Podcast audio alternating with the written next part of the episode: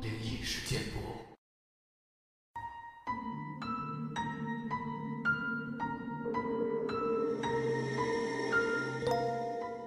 今天呢，又是我和陈默一起来分享故事的内容。嗯，之前呢，我们在节目中总是分享一些这个国产的这个故事啊，嗯都是什么中国传统故事啊，或者是发生在我们身边的这个经历。今天呢，我们把视角，呃，挪到西方啊，来聊一聊这个吸血鬼的故事是的。其实今天这个吸血鬼呢，它是要打一个引号。啊。为什么要这样讲呢？就是我们在嗯很多影视剧当中看到，很多就是剧当中的反派，那些什么魔王啊、BOSS 啊，他们会用嗯那种什么人血沐浴去喝啊？这种的一项这样的角色啊。那其实这样的呃角色，其实在我们的这个历史当中，就像前面莫大人说的，在我们西方啊，确确实实有这样的人在。哦，还真的有啊。是的，所以今天就要分享这个西方非常有名的女吸血鬼伯爵。哦，还是女的啊。是的，她在她的这个生涯当中啊，一共杀害了几百名少女。和，具体怎么样，来听今天的节目。嗯，巴托利伯爵夫人，来自于著名的巴托利家族，是一个保卫匈牙利不受土耳其人侵略的知名家族。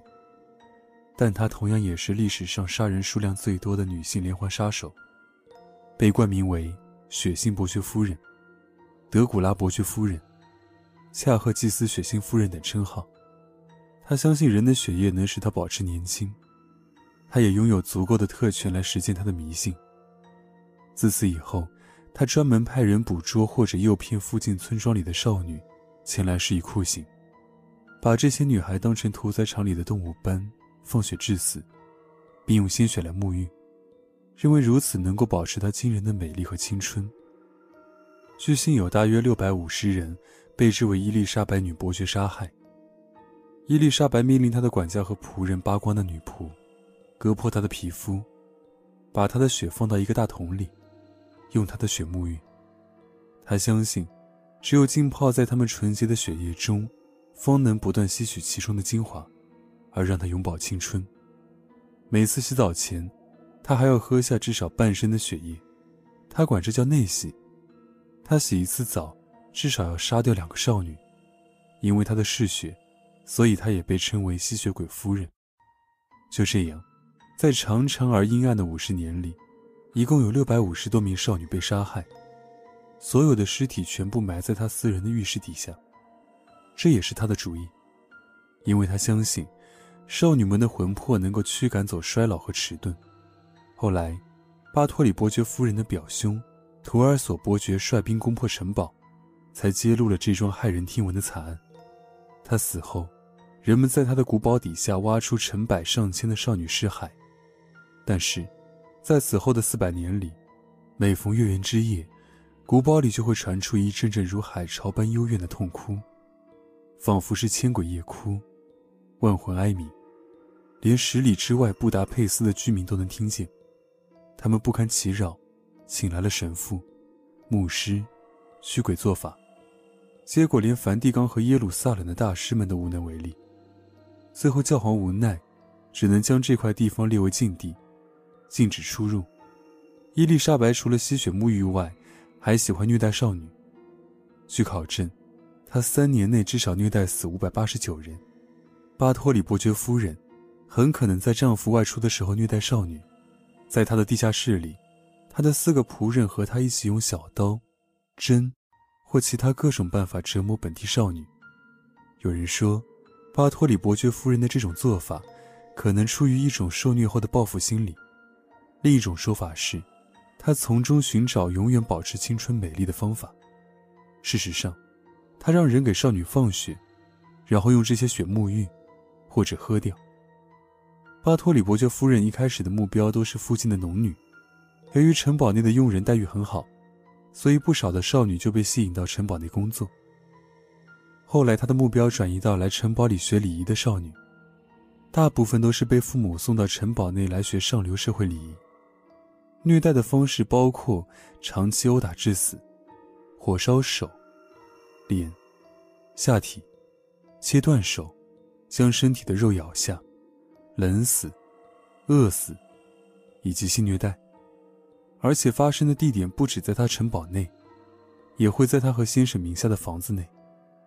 伊丽莎白的巫术血域，一场恐怖的仪式开始了。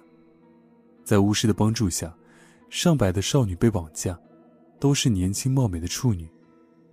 带到伊丽莎白的城堡，折磨她们，并且抽取血液。伊丽莎白还经常啃咬那些少女的脖子和胸部，从那窗口吸出鲜血，撕吃肌肉。从此以后，女伯爵便开始用处女的鲜血来沐浴自己。每当她从充满鲜血的浴缸里出来时，青春的光辉似乎又回到了她身上。伊丽莎白的奴才们以雇佣女仆为借口，骗得许多处女进入女伯爵的城堡，而少女们被榨干了鲜血的尸体。被抛弃在城堡以外。根据审判的记录，夫人的男仆做了如下的证供：夫人的房间中一直都有四五个裸体少女，因为身上沾满了血迹，所以看起来像炭一样黑黑的。维也纳的住处，房中像血海一般，没办法行走。为了要到床上睡觉，在地板上撒灰以防滑倒。他更是向德国的铁匠订购了全套的处刑工具。于是不久之后，在他度过了他大部分成年时光的城堡地下室，一座规模宏大的处刑室建成了。除了那著名的雪域之地和铁处女以外，还有四只牢笼和吊在天花板上的铁刺球。他命令提铁工制造像鸟笼般的东西，有锐利的铁刺朝向笼子里面，用滑车的装置将鸟笼高高的挂在天井上。残忍的多尔可把少女关在笼中，拿烧火的火钳向他们刺去。少女一往后退，铁刺就会刺在背上，直到他们自己把自己穿在那些铁刺上。其他人则被放在那个刺球中，那个刺球被推动后，像钟摆一样不断做单摆运动，直到关在里面的少女的身体被完全撕碎。数刑之时，伊丽莎白会站在刺笼之下。雨点般的血，就会落到等待洗浴的伯爵夫人身上，这样就可以享受鲜血淋浴了。当时在维也纳，他沾满鲜血的伯爵夫人之名已不胫而走。根据传闻，他在维也纳的住处，每晚都会听到少女的哀嚎。等到天亮，街上有血在流。当周围城镇少女消耗殆尽时，伊丽莎白开始将魔爪伸向那些比较低级的贵族妇女。他建造了一个虚假的学校，欺骗那些贵族出身的少女来他的城堡，并承诺对他们进行教育，仅仅是为了把他们折磨致死。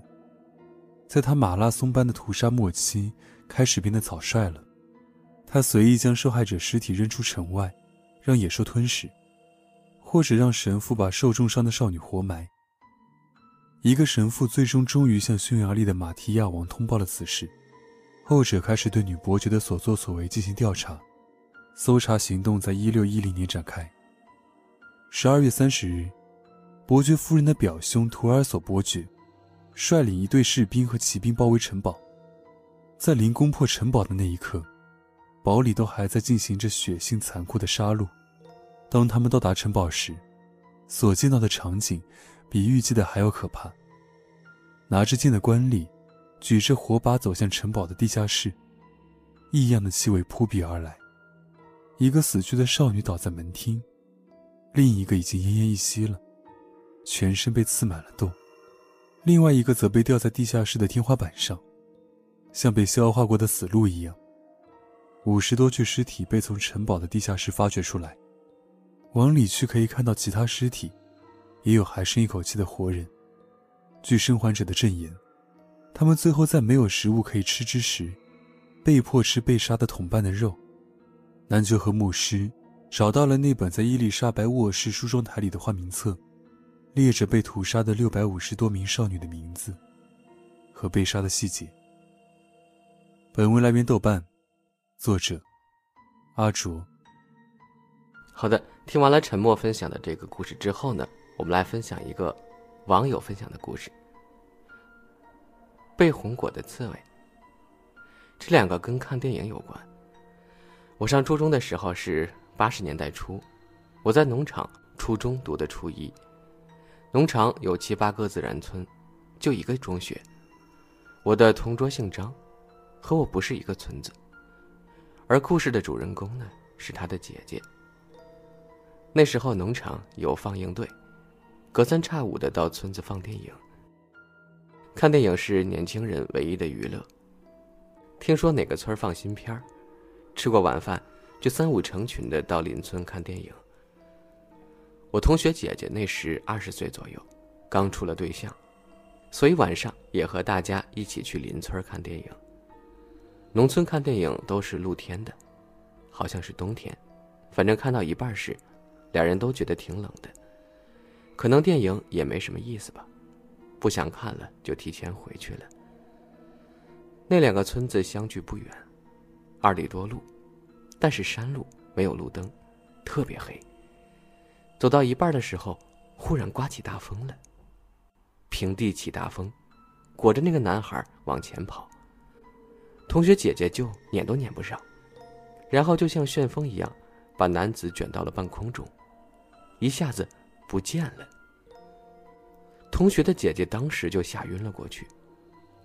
陆续有看电影回来的人看到路边晕倒的人，都是一个村的，认识，就把他姐送回了家。到了家，人也清醒了，连哭带喊的把事情经过讲了一遍。大家一听。人丢了，被吹走了，赶紧找啊！老老少少的好几十个人，黑灯瞎火的找了大半夜也没找着。后来有人提议，找个会看事儿的给算算，有病乱投医呗，能想到的法都想了。在哪儿找的会看事儿的人，我忘了。反正这个会看事儿的真挺神的。当时呢，告诉他们说没事儿，人丢不了。你们回家等着吧，天亮前就能回来。那就等着呗，反正大家也睡不着，就都坐屋里等着。下半夜了，大家都有点迷迷瞪瞪的。这时听见院里有动静，呼啦一下，大家都跑了出去。看见一个亮点跳过院墙不见了。再一看，院墙边带车子那儿，下边趴着一个人。正是被风卷走的小伙，不过是昏迷状态，身上都是土。小伙醒了之后，对所发生的事儿没有任何记忆，好在身体没什么事儿。但这事儿传的挺大的，整个农场都知道了。那个震惊啊！据说后来派出所都来了，以为有人造谣。调查完了之后，也给不出什么结论，就告诉他家，人没事就好。别再往外说了。那时候有人说是外星人劫持的，可是外星人怎么知道他家呢？还把人给送回来了。哎，解释不了。应该是八三年以前的事儿。那时我姥姥住在农村，过年初二时候去我老家拜年，听说某某中邪了，为了隐私，所以用某某来代替。这个某某是我家亲戚，和我老家隔一条道我们是平辈的，年龄相仿，小时候经常在一块玩，相当熟。一个年轻力壮的大小伙子怎么会中邪呢？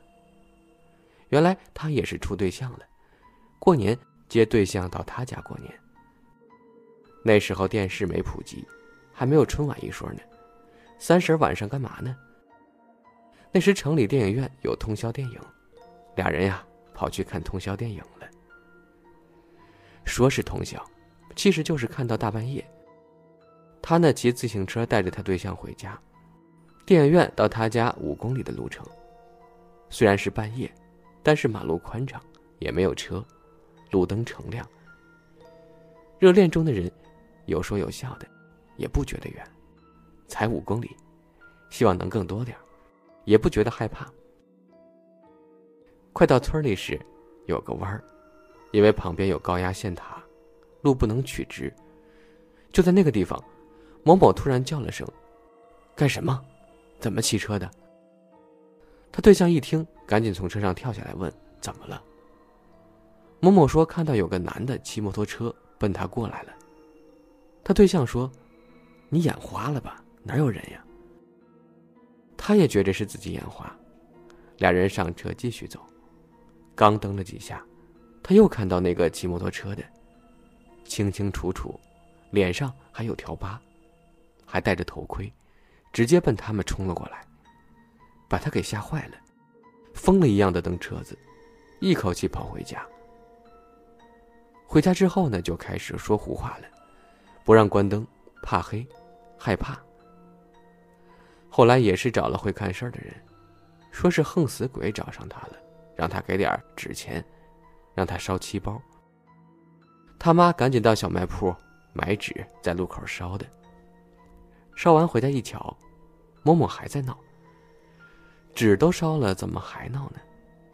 看事儿的说：“你是不是烧的不够数呀？”人家说少两包。他妈一听，下巴差点掉下来，可不少两包吗？本来农村小卖部进货就不多，头三十家家卖烧纸，过完年也没人烧纸，所以年前卖完就没再进货了，就剩五包了。